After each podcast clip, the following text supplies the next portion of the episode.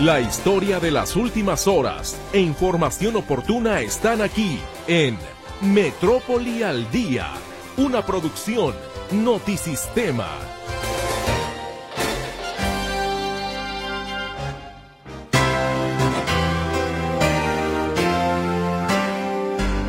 Muchísimas gracias por acompañarnos en una emisión más de Metrópoli al día. Muy buenas tardes. Le damos la bienvenida a todo el equipo en este jueves 16 de febrero de 2023. Esta es la información que se ha generado durante la jornada. Pese a las quejas de vecinos de Tlajomulco, seguirá cancelado el cruce de vehículos sobre las vías del tren en el puente de Adolf Horn.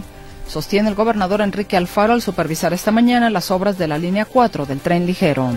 Está ya cancelado el cruce a nivel de las vías. Así tiene que ser para poder garantizar la seguridad de todos. Vamos a platicar con los vecinos que tengan alguna inquietud sobre los retornos. Ha transcurrido una semana desde su desaparición en la zona real de Zapopan y de los tres jóvenes nada se sabe. Reprochan familiares a las autoridades estatales. Suman tres movilizaciones para exigir su localización con vida. El gobernador de Jalisco, Enrique Alfaro, señala que es mentira el presunto abuso de cuatro custodias en Puente Grande, que se registró el pasado viernes. es increíble que haya quien eh, pueda atender mentiras como esta sin consultar ninguna fuente oficial. Quien hace esa denuncia es un policía que fue despedido porque no trabajaba. Consiguen vecinos suspensión para evitar tala de árboles en Periférico y López Mateos. Eligen diputados a nuevo fiscal de delitos electorales en Jalisco. Se trata de Carlos Manuel Rodríguez Morales, expresidente del Consejo Local del INE en el Estado. Los restos humanos hallados en fosa clandestina corresponderían a 31 víctimas, confirma la Fiscalía del Estado. Llevamos 30, 31 víctimas contabilizadas ya con el procesamiento que realiza el instituto. Catean la vivienda del hombre identificado como líder de una banda de narcotizadores. Entre otras cosas, localizaron varias cajas con medicamento controlado denominado clonazepam. Autoridades federales contabilizan 147 kilogramos de la droga sintética conocida como cristal en el narcolaboratorio descubierto en una finca de la colonia La Joyita en Zapopan hace una semana. Esta tarde le saludamos con muchísimo gusto a mi compañera Berenice Flores. Atiende, contesta sus llamadas telefónicas en el 33 38 13 15 15 y 33 38 13 14 21. También como puente de comunicación tenemos para usted el WhatsApp y el Telegram y un solo número para ambas plataformas. Este es el 33 22 23 27 38. Mi compañero César Preciado le saluda en el control de audio y ante este micrófono su servidora Mercedes Altamirano. Le invito a que vayamos rápidamente a una pausa comercial y ya estaremos de regreso para llevarle todos los detalles de la información. Gracias por su compañía, que tenga un estupendo jueves, lo que resta del mismo.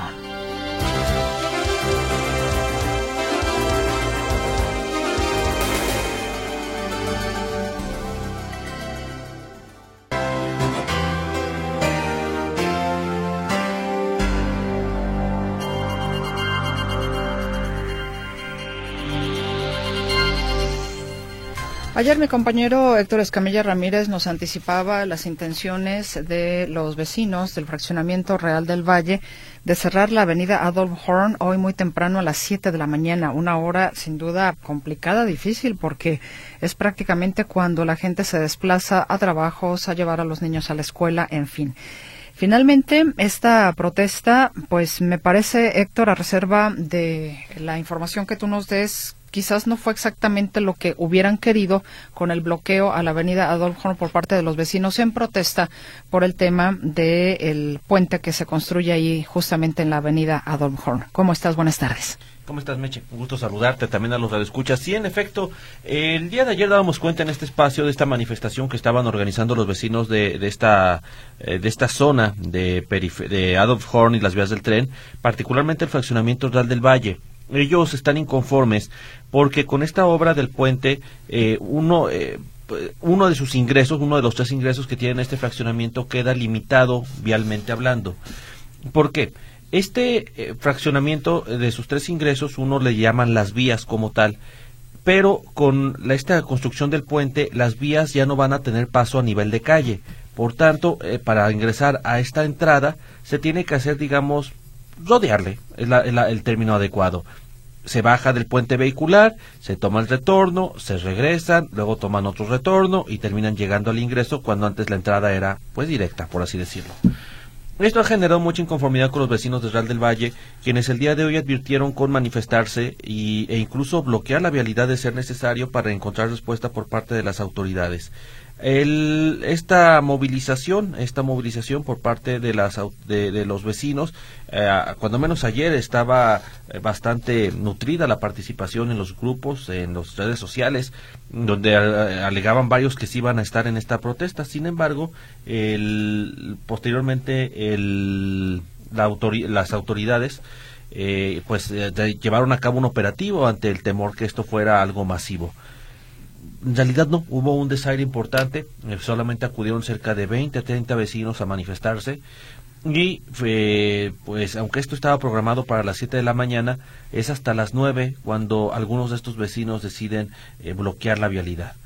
Vamos a escuchar, creo que tenemos ahí el audio de una vecina, porque justamente cuando la autoridad, cuando ellos tratan de hacer este bloqueo en el sentido de norte a sur de Avenida Adolf Horn, ellos, eh, un grupo de antimotines, eh, se, literalmente aparecieron y eh, los retiran, los con empujones, los empiezan a retirar de la avenida para evitar el bloqueo. Escuchemos lo que dice una vecina. No, porque pues estamos pacíficamente, si se fijan, somos bastantes mujeres las que estamos aquí, como para que nos traigan antimotines, ¿sí? Días atrás encontraron una casa de seguridad aquí y yo no vi que haya llegado tanto antimotín se refiere a una casa de seguridad donde encontraron personas privadas de la libertad. Dice no había tanta movilización y es que sí fue exagerado. Eh, cuando estos vecinos trataron de bloquear la avenida Adolf Horn, eh, lo que nos explicaban es que no iban a bloquearlo totalmente, sino dejarían un, carril abierto. Sí, los, eran la mayoría de las manifestantes eran mujeres, un grupo de 20 personas, pero cerca de en primera instancia cerca de 20 policías antimotines, luego llegaron hasta ser 50 eh, con toletes, algunos de ellos, si bien no fue, salvo el aventón con los escudos, eh, puede decirse, no fue agresivo, pero sí muy hostil para la cantidad de personas que estaban manifestándose. Es decir, no hubo golpes como tal, pero sí hubo empujones para retirar a las mujeres, sobre todo que estaban manifestando, eran más mujeres que hombres, y eh, pues los policías bastante acelerados, es el término exacto. Eh, llegaron medios de comunicación, le bajaron un poco a, este estrés, se dieron cuenta que estaban siendo grabados y, fueron un poco más eh, menos hostiles, pero sí llegaron literalmente aventando y empujando para quitarlos de esta vialidad de Adolf situación que nos tocó presenciar. Y pues eh, finalmente se, hubo una reunión de funcionarios del gobierno de Jalisco con los vecinos. Y hay un adelanto, no van a, no se va a abrir el paso de las vías del tren. Eh, lo que se estaría buscando en todo caso serían soluciones para encontrar rutas alternas a las salidas de este fraccionamiento rural del Valle, pero por lo pronto el paso de las vías del tren a nivel de calle ya no va a estar eh, o ya no se va a permitir, cuando menos por un tiempo, eh, o, definitivamente más bien. Esta es la información. Que de hecho lo dijo el gobernador. Sí, en efecto, dice, no va a haber ya más apertura. El, Finalmente, por algo se invirtieron 70 millones de 300 eh, millones, dice la autoridad, con este puente vehicular de Adolf Horn. es un paso seguro sobre las vías del tren. Ellos lo que quieren los vecinos de del Valle es la instalación de plumas como sucede en la línea 1. Nomás hay una diferencia que lo vuelve más complicado. En la línea 1, que de por sí hay muchos accidentes eh, con el tren, de hecho los accidentes que han ocurrido con la línea, con el tren ligero ocurren cuando son de vehículos, o es en Atemajac, a la altura de Atemajac, o es a la altura de eh, Avenida Colón, Urdaneta, eh, eh, Islas Raza, por allá, o sea, donde, donde hay cruceros vehiculares. Siempre que ha habido accidentes es en esos cruceros. Entonces, quieren evitar esa situación. Dos, recordemos que la línea 4 pasa, es el derecho de vía compartido por el tren de carga y este tren de transporte de personas. Si, son, la línea 1, el crucero son, si mal no recuerdo, son creo que es 8 o 10 metros. En el caso de la línea 3, de, la línea 4, perdón, para cruzar el tren de carga y el de, y el de, y el de, y el de pasajeros son 30 metros. Hay mucho mayor margen que vehículos puedan quedar atravesados en las vías. Entonces, por eso es que se ha tomado esta determinación de cerrar la vialidad. la autoridad también tiene su lógica en tomar esta decisión. Te agradezco la información, Héctor. Hasta luego. Y con más precisamente en torno a este tema, pues el gobernador Enrique Alfaro fue tajante, dijo que no se van a abrir el cruce a nivel de las vías, como ya le explicaba a mi compañero Héctor Escamilla Ramírez. Estuvo haciendo la supervisión de la línea 4 del tren ligero. Y de todos estos detalles nos da cuenta precisamente mi compañera Claudia Manuela Pérez. Claudia, te saludo con gusto. Muy buenas tardes. ¿Qué tal, Mercedes? Gracias. Muy buenas tardes. Seguirá cancelado el cruce de automóviles en las vías del tren en la parte baja del puente de, Adol de Adolf a pesar de la molestia de vecinos de la zona que señalan una mala planeación vial. Al visitar la zona hoy por las obras de la línea 4 de tren ligero, el gobernador del estado, Enrique Alfaro, indicó que los cambios viales son necesarios. Está ya cancelado el cruce a nivel de las vías, así tiene que ser para poder garantizar la seguridad de todos. Vamos a platicar con los vecinos que tengan alguna inquietud sobre los retornos. El que fue tema de algún debate en las redes, pues está, en lugar de cruzar la vía, tienes que ir 150 metros, te regresas en U y te subes al puente. Ese es todo el problema. No hay mayor complicación, pero vamos a platicar con los vecinos para si hay que hacer algún ajuste en ese retorno, lo haremos con mucho gusto. Bien, que va a platicar con los vecinos, pero dice tiene que ser este cierre. Inclusive hay una malla ahí en este cruce con las líneas del ferrocarril eh, Mercedes y fuimos exactamente a este punto, a la parte baja donde cruza exactamente la línea del ferrocarril con este puente eh, nuevo que fue inaugurado el día de hoy, este puente, después de que iniciaron las obras en mayo del año pasado, en mayo de 2022, fue inaugurado oficialmente hoy por el gobernador del estado, Enrique Alfaro, pues este puente que fue el primer paso para lo que es la línea 4 del tren ligero, este grande proyecto que será terminado, según se dijo hoy, entre agosto y octubre del año próximo, del 2024. Y pues ya fue tajante el presidente, también el gobernador, perdón, y también habló el presidente municipal de Tlajomulco. Él sí dijo que analiza varias alternativas de solución para los vecinos de Valle Real debido a esta problemática, a esta protesta que tienen en contra de esta obra. Vamos a dejar de seguir dialogando con ellos sobre todo ya con el nodo operando, vamos a ver cómo podemos agilizar eh, mejor el flujo vehicular en el retorno. Inclusive hablábamos de la posibilidad de reducir una parte de camellón para hacer carriles de incorporación y de salida del retorno, que nos permita además de darle seguridad a la gente que cruza ahí también, eh, a los peatones que cruzan eh, en esta importante vialidad. Desde luego esto ayuda muchísimo el flujo vehicular que viene de toda la zona Valle de Tlajomulco desde Villa Fontana Aqua, Lomas del Mirador, Chulavista. Bien, se dijo que aquí en esta zona circulan 20 mil automóviles cada día. Este puente vehicular tuvo un costo de 330 mil, 330, perdón, 330 millones de pesos.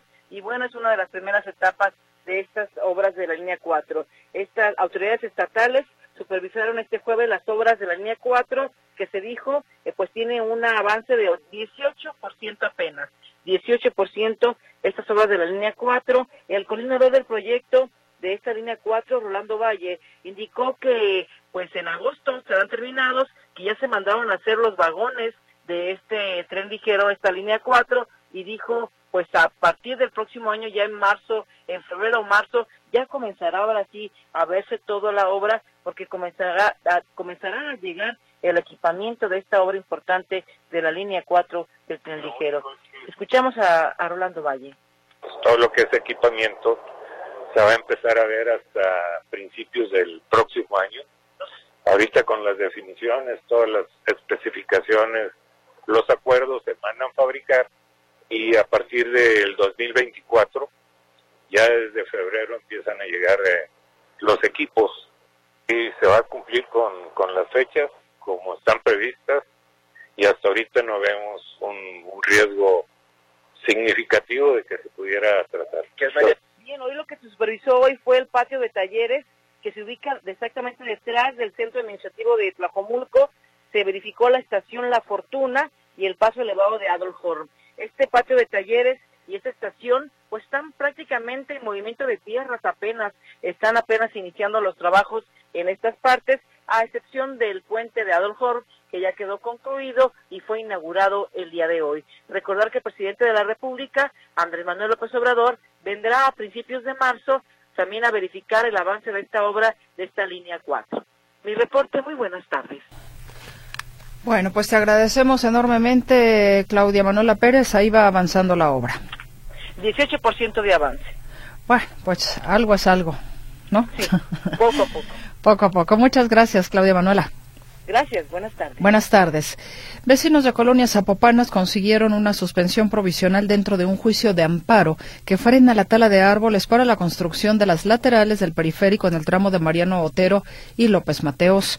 Los vecinos habían juntado firmas para presentar este juicio de amparo, pero fue desechado en una primera instancia. Sin embargo, se volvió a interponer el recurso ante el juzgado 13 de distrito en materia penal administrativa y del trabajo, que aceptó el recurso y además otorgó la suspensión que no frena las obras, pero sí impide la tala de más eucaliptos y otros ejemplares.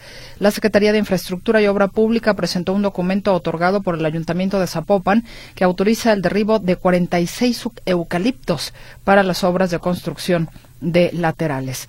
Los vecinos esperan que en las próximas horas las autoridades sean notificadas de esta resolución judicial. Es más, uno eh, supondría en teoría eh, que ya están notificadas las autoridades entonces de esta suspensión para evitar la tala de árboles, repito, ahí en Periférico y López Mateos, eh, este, esta suspensión, bueno, que han promovido vecinos de colonias zapopanas que viven alrededor de esa zona.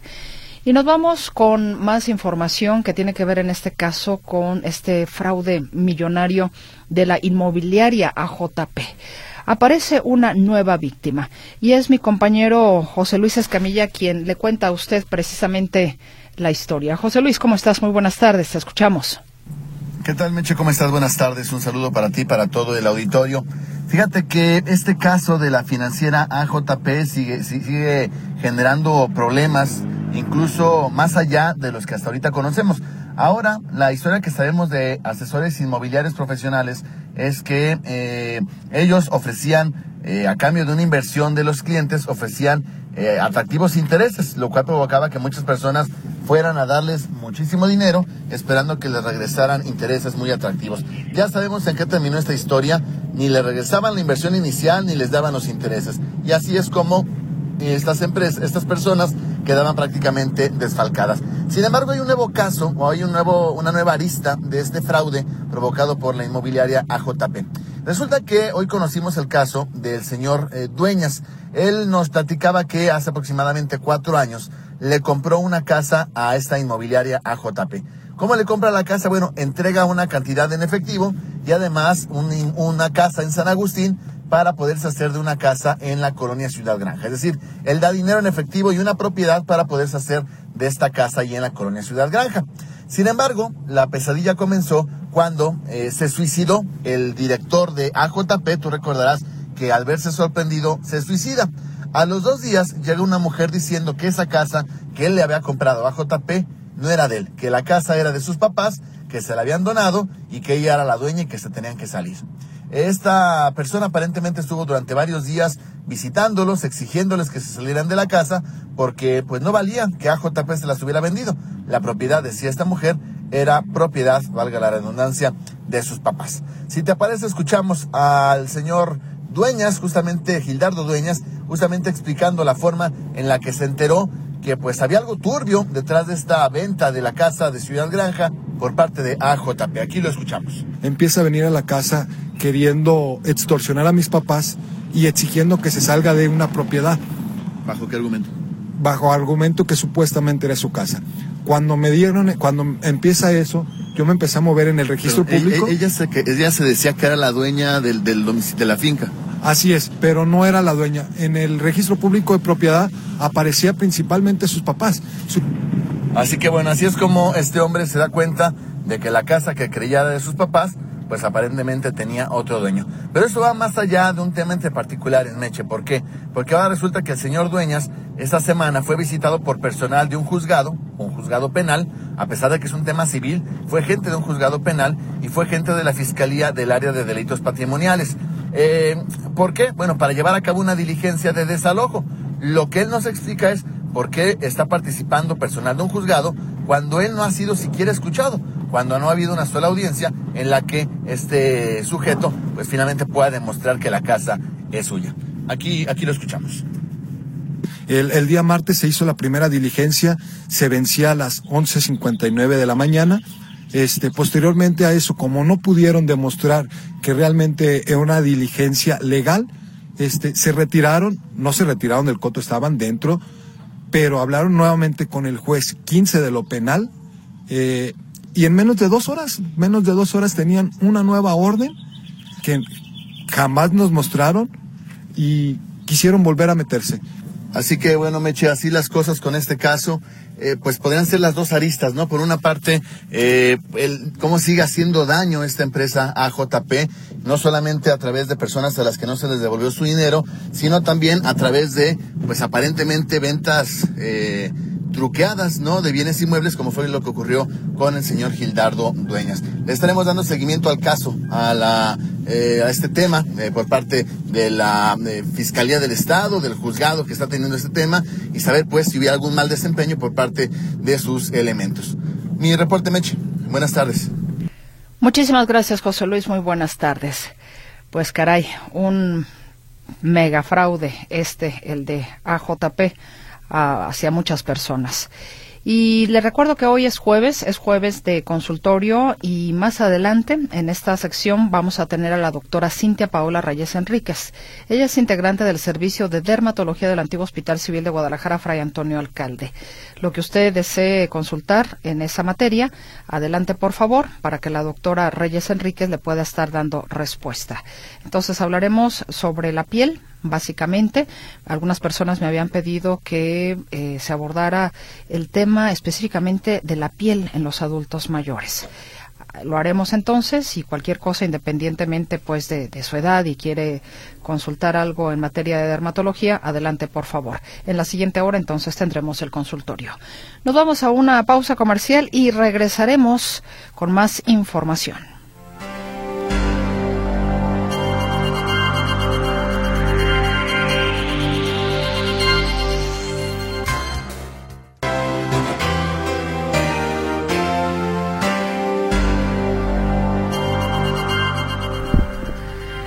El próximo 26 de febrero se va a llevar a cabo la carrera 21K, el 37 medio maratón internacional Guadalajara Electrolit. Bueno, así es de que, ¿qué le parece si vamos conociendo un poco más de cómo estará ese día, las rutas, las recomendaciones para los participantes, por supuesto, así como para la gente que en domingo también transita o se topará de alguna forma u otra justamente con la ruta de este 21K? Y para platicarnos al respecto, le agradezco esta tarde, noche ya, que nos acompaña aquí en cabina de Radio Metrópoli, la estación de las noticias, al director de Común de Guadalajara, Albino Galván. ¿Cómo está, Albino? Bienvenido. ¿Qué tal? Muchas gracias. ¿Cómo están? Bueno, pues aquí con el gusto de saludarlos y, bueno, pues viniendo ya a anunciar nuestro medio maratón electoral nutrido por Gran Vita, que ya es este domingo, este, bueno, de este domingo al otro, el 26 de febrero. ¿Qué ediciones? Esta es la número 31 y bueno, pues ya es este ya es una tradición en Guadalajara, ya son varios años haciéndolo en Guadalajara y, y bueno, pues ya creo que mucha gente ya este sabe y reconoce esta fecha de este evento, que es un evento que está dentro de las festividades del aniversario de la ciudad de Guadalajara. Efectivamente, para esta ocasión, ¿cuántos corredores van a estar participando? ¿Cuántas categorías también? Mira, eh, de hecho es una edición histórica, son 15 mil corredores los que van a estar participando, nunca se había corrido tantos en Guadalajara y bueno, eh, eh, también vamos a ser selectivos para los Juegos Centroamericanos de los Juegos del Caribe, entonces son dos, dos competencias en una, una son los de donde estarán corriendo los elite, los mejores del mundo, que vienen a marcar los mejores tiempos y vienen por la bolsa de premio de un millón ochocientos pesos en efectivo. Y por otro lado también tenemos eh, la competencia de los juegos de los selectivos para los que nos representarán en los Juegos Centroamericanos, los Juegos del Caribe, y también es la primera competencia en el ranking para los que estarán este, tratando de llegar a las, en las próximas Olimpiadas. Entonces veremos a los mejores del mundo en el tema elite y a los mejores mexicanos eh, para seleccionarse eh, para los Juegos Centroamericanos. Esta es una carrera importante justamente por eso, porque implica para los corredores que eh, se incluye en su currículum vitae y se incluye también como un entrenamiento y se incluye como una superación. Y esto hace también que Guadalajara resalte justamente en el área del atletismo a nivel internacional. Sí, de hecho nosotros ostentamos la etiqueta oro, que es una etiqueta que la entrega, que la hace la World Athletic, es como una, una pues una certificación donde nos, nos otorgan como una de las mejores carreras del mundo. De hecho, en México somos los únicos que ostentamos la etiqueta oro y, depende de esta carrera que vamos a brincar a la etiqueta platino. Estamos trabajando para eso. Eh, por eso los ojos del mundo estarán aquí en Guadalajara. Vienen 22 países a participar. Y bueno, el que seamos etiqueta platino seríamos los primeros en el mundo en tenerlas. Eh, hay otros dos países que están peleando también por ella, pero seríamos los primeros en el mundo y eso nos, nos, nos pone, nos posiciona como una de las mejores carreras del mundo. Y bueno, y eso también hace que eh, le, invitamos a la gente que se sienta parte y que se sienta orgulloso de este evento, porque esto va a ser un momento histórico que vivirá Guadalajara. ¿Cuáles son los requisitos para llegar a la etiqueta platino? Mira, eh, uno de los requisitos obviamente es el número de participantes. Nosotros teníamos que haber llegado a estos 15 mil para poder pelear este tipo de etiquetas. La otra es el tema de los corredores que tendrán que venir, que marcan los mejores tiempos del mundo. Y bueno, también el tema de la seguridad de la carrera, el tema de la hidratación de la carrera, el tema de la organización de todo el evento, de toda la calidad con lo que se organiza el evento. Bueno, pues eso eh, nos hace eh, ya buscar el, el tema de la etiqueta platino. La carrera entonces que va a ser el domingo 26, ¿dónde inicia, dónde termina? ¿Cuál va a ser la ruta? Mira, iniciamos, eh, normalmente lo hacíamos saliendo de los Arcos Vallarta, pero ahora por el tema de logística vamos a recorrer un poquito la meta y salida es entre los Arcos de la los Arcos Vallarta y la Minerva. Ahí es la, este meta y salida. Y bueno, pues también queremos eh, recordarle a la gente que no corre, pero que bueno, que vaya a disfrutar el evento y que sepa que vamos a tener los, eh, las vialidades cerradas. En el, este tramo entre los Arcos Vallarta y la Glorieta Minerva estará cerrado desde los primeros minutos del sábado por todo el tema de logística de montaje, porque ahí tendremos inclusive un concierto, bueno, no un concierto como tal, pero sí un, una, un, pues un grupo musical que estará amenizando, un grupo que también podrá ir cualquier gente, no nada más la gente que vaya a correr, sino cualquier gente que quiera ir a escuchar buena música. Tendremos en ese espacio este una, un concierto de música este eh, y tendremos un corredor gastronómico, tendremos todo el tema de los patrocinadores que estarán regalando temas deportivos, este artículos deportivos, perdón. Entonces, ese espacio estará cerrado desde los primeros minutos del sábado entre los Arcos Vallarta y la Glorieta Minerva. Perdón, al hablar de los primeros minutos se refiere a la madrugada, prácticamente. sí, y todo el sábado. Después de la medianoche. Después de la medianoche y lo liberamos hasta el domingo a las 5 de la tarde, el domingo 26. Entonces sí que tenga precauciones la gente porque será ese, ese espacio que más tiempo estará cerrado. Toda la ruta que es desde ahí, desde los Arcos Vallarta, de los Arcos Vallarta y por Avenida Vallarta hasta Niño Obrero, luego Lázaro Cárdenas, eh, una, eh, vamos, el recorrido de ahí en Lázaro Cárdenas damos vuelta ahí por Avenida Chapalita, Avenida de las Rosas, Avenida Mariano Otero, eh, y nos damos vuelta en la glorieta de los Niños Héroes por regresar por, Mariano Otero, Lázaro Cárdenas, eh, regresar otra vez por Niño Obrero para regresar por Avenida Vallarta, llegar a la misma, a la donde fue la salida. Todo ese recorrido estaremos cerrándolo en los primeros minutos del domingo, desde las 12 de la noche, de las 12, desde las 00 con un minuto del domingo. Ahí empezaremos a cerrar y estaremos liberando conforme vaya pasando el pelotón. Desde las 10 de la mañana empezaremos a liberar los primeros tramos y estará liberada toda la ruta alrededor de las 4 de la tarde. ¿A qué hora empieza la carrera? A las seis y media de la mañana. ¿Y empiezan todas las categorías juntas o van saliendo una por una? A las seis y media de la mañana arrancamos con la primera categoría y de ahí nos vamos, vamos dando diferentes salidas hasta las 7 de la mañana y eh, también queremos recordarle a la gente que va a participar en este evento pues que tome sus precauciones porque estarán cerradas totalmente las vialidades que acabo de mencionar. Y bueno de repente hay gente que llega 10 15 minutos antes del disparo y quiere pasar y no nos van a dejar pasar. Entonces sí que tomen sus precauciones. Les recomendamos que inclusive se vayan por eh, en tema de transporte público. Todo el tema de, transporte estará ese día con su número. Eh, podrán subirse de manera gratuita. Entonces eso les va a ayudar eh, y eh, que estarán el transporte público se empieza a activar a, las 6 de la mañana, entonces pueden usar el transporte público. O este, estaremos anunciando en nuestras redes sociales algunos estacionamientos que estarán cercanos al lugar. Y este y, pero bueno pues sí es importante que, que tome sus precauciones porque estará cerrada toda la vialidad y no dejarán pasar a nadie aunque tengan número para correr. Bueno y buscar rutas alternas para quienes eh, necesitan transitar por la zona. Así es este eh, estarán señalizado todo el tema de las rutas alternas. Están desde ahorita eh, mantas pegadas en todo lo que es el recorrido de la zona y están indicando las rutas alternas. Y bueno, también estaremos haciendo algunas actividades, de hecho el próximo lunes estaremos haciendo una actividad de en la Minerva donde estaremos entregando códigos QR para que la gente pueda este, meterse al código QR y, que les esté, eh, ahí vendrán todos los cierres viales y todas las, las este, rutas alternas.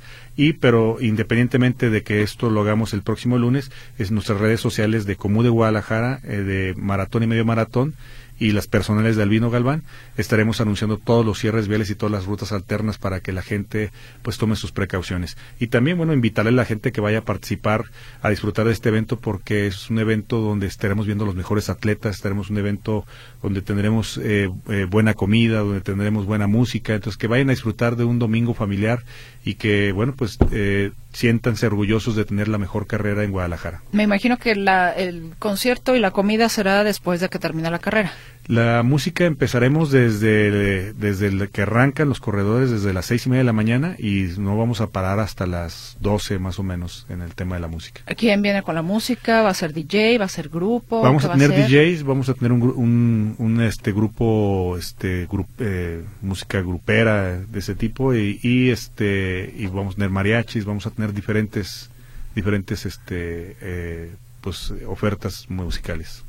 Bueno, entonces el próximo lunes usted puede tener este QR que le estarán proporcionando, pero de igual manera, como lo dijo, más sencillo ingresar ya inclusive desde este momento, si usted así lo quiere ver y quiere eh, checar de manera pues muy visual todo lo que será el recorrido en las eh, redes sociales. Así es, en nuestras redes sociales de Comú de Guadalajara, Maratón y Medio Maratón de Guadalajara y las redes personales de Albino Galván. Recomendaciones para los eh, participantes. Pues simplemente que lleguen con tiempo porque como comentaba van a estar cerradas las vialidades. Nosotros estamos recomendando de hecho ya no van a dejar pasar a, nadie desde las 5 de la mañana. Entonces que tomen sus precauciones. O sea vamos a estar cerrando como dije desde las primeras horas del domingo del, del, sábado bueno a las 12 de la noche pero eh, van a ser eh, cierres parciales todavía vamos a dejar que los cruces puedan circular pero a las 5 de la mañana ya no van a dejar circular ningún auto. Entonces, los, los participantes que tomen sus precauciones porque a partir de las 5 de la mañana no van a poder cruzar. Entonces, que sí chequen desde con tiempo dónde se van a estacionar, porque 15 mil gentes estacionarse en todo alrededor. Pues, y aparte son 15 mil los corredores, más sus, la gente que va a verlos, la gente, estamos esperando alrededor de 30 mil gentes, más el estado de fuerza que nosotros tenemos trabajando en el evento, son alrededor de 5 mil gentes.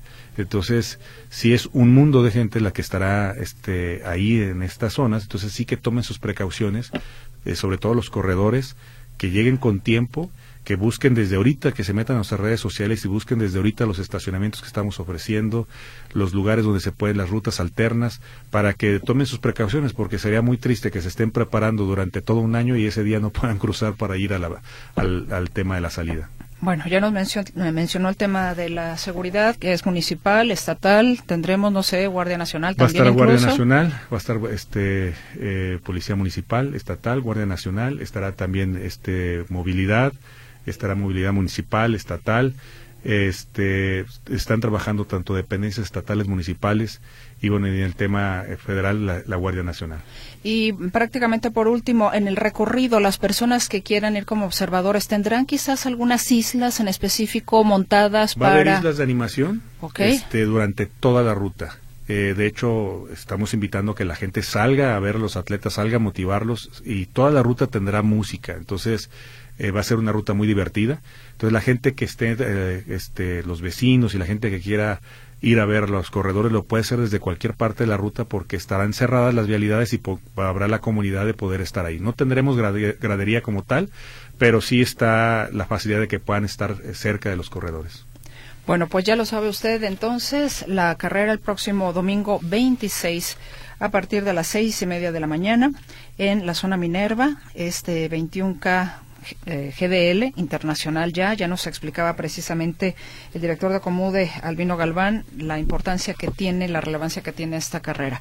Pues muchas felicidades y que sea todo que sea todo un éxito y que se logre esa categoría platino. No, pues muchas gracias y por ahí nos estaremos viendo este domingo 26. Y en las redes sociales de Como de Guadalajara usted puede encontrar más información, checar la ruta, en fin, todo lo que considera importante para informarse más al respecto. Nos vamos a una pausa comercial. Gracias, director. No, gracias a ustedes. Vamos a la pausa y volvemos.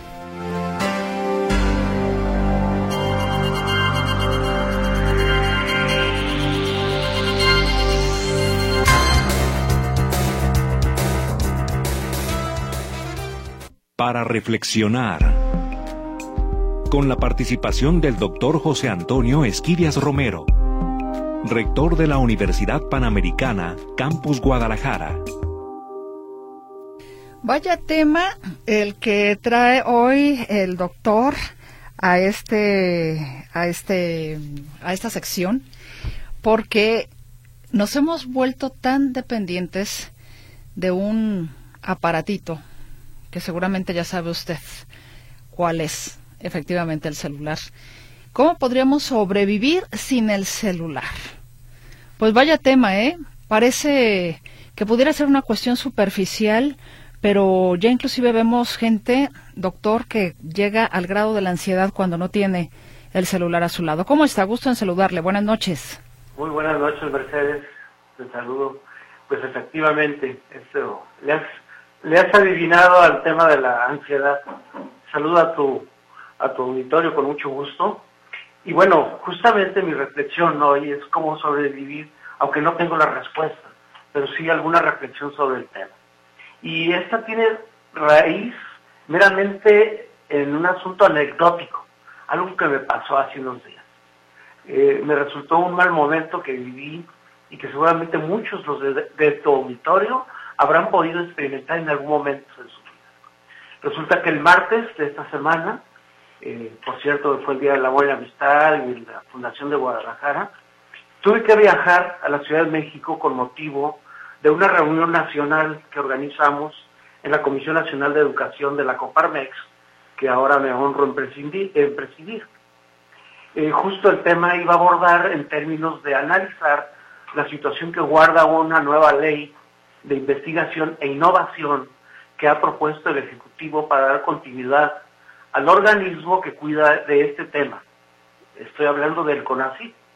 Dicha ley tiene una serie de áreas de oportunidad que requiere de la participación ciudadana para hacerlas ver y evitar con esto que se generen condiciones que entorpezcan o detengan la investigación, la innovación en el país, porque bien sabemos, como ya lo hemos platicado, que una nación que no vela por estos tópicos está condenada al subdesarrollo y en consecuencia a generar brechas de pobreza, ignorancia y que no hace para nada bien a nuestra nación.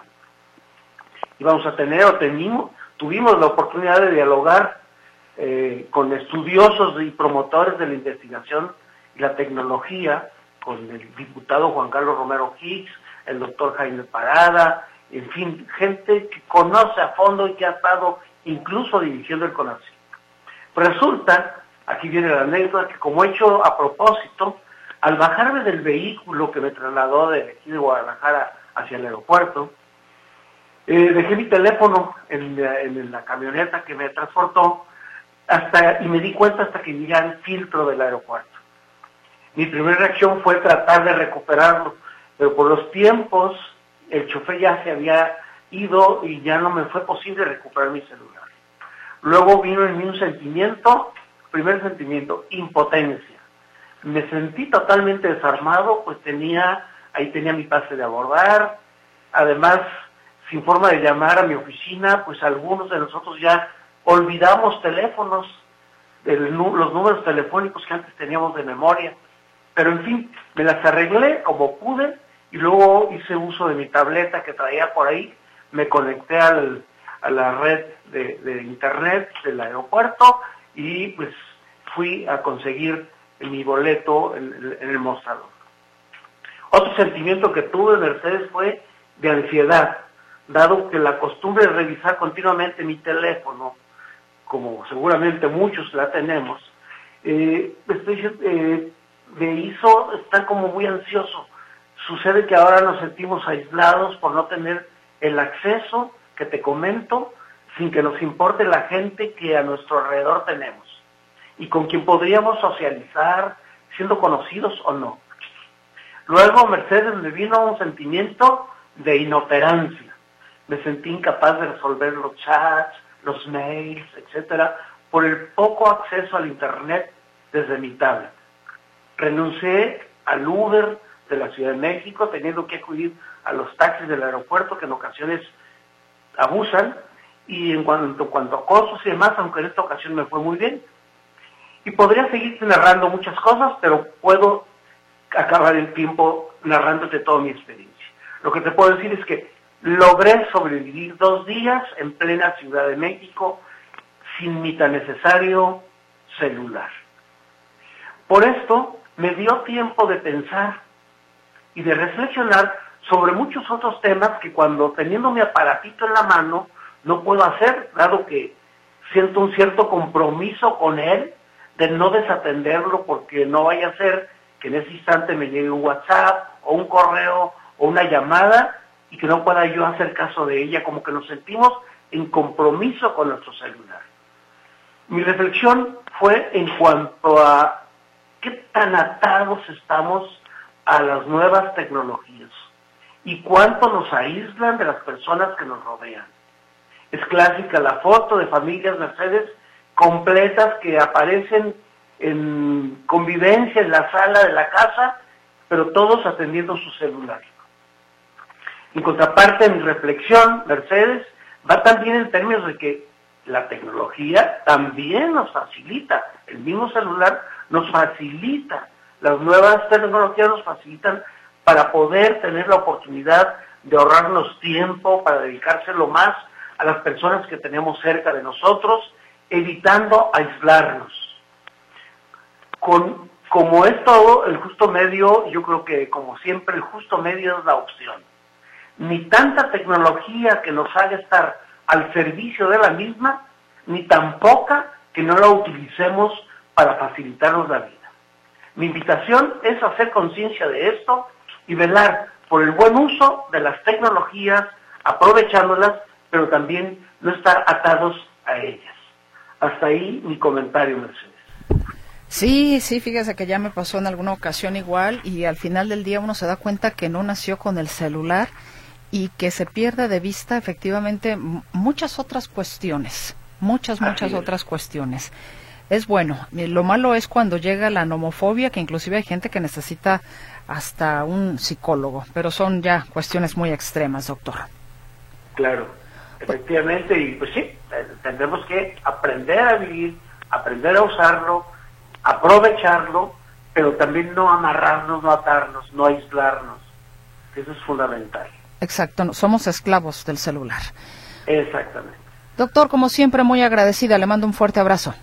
Muchísimas gracias, Mercedes, igualmente para ti y para todo tu auditorio. Gracias, hasta el próximo jueves. Hasta el jueves, Mercedes. Para reflexionar. Con la participación del doctor José Antonio Esquivias Romero, rector de la Universidad Panamericana, Campus Guadalajara.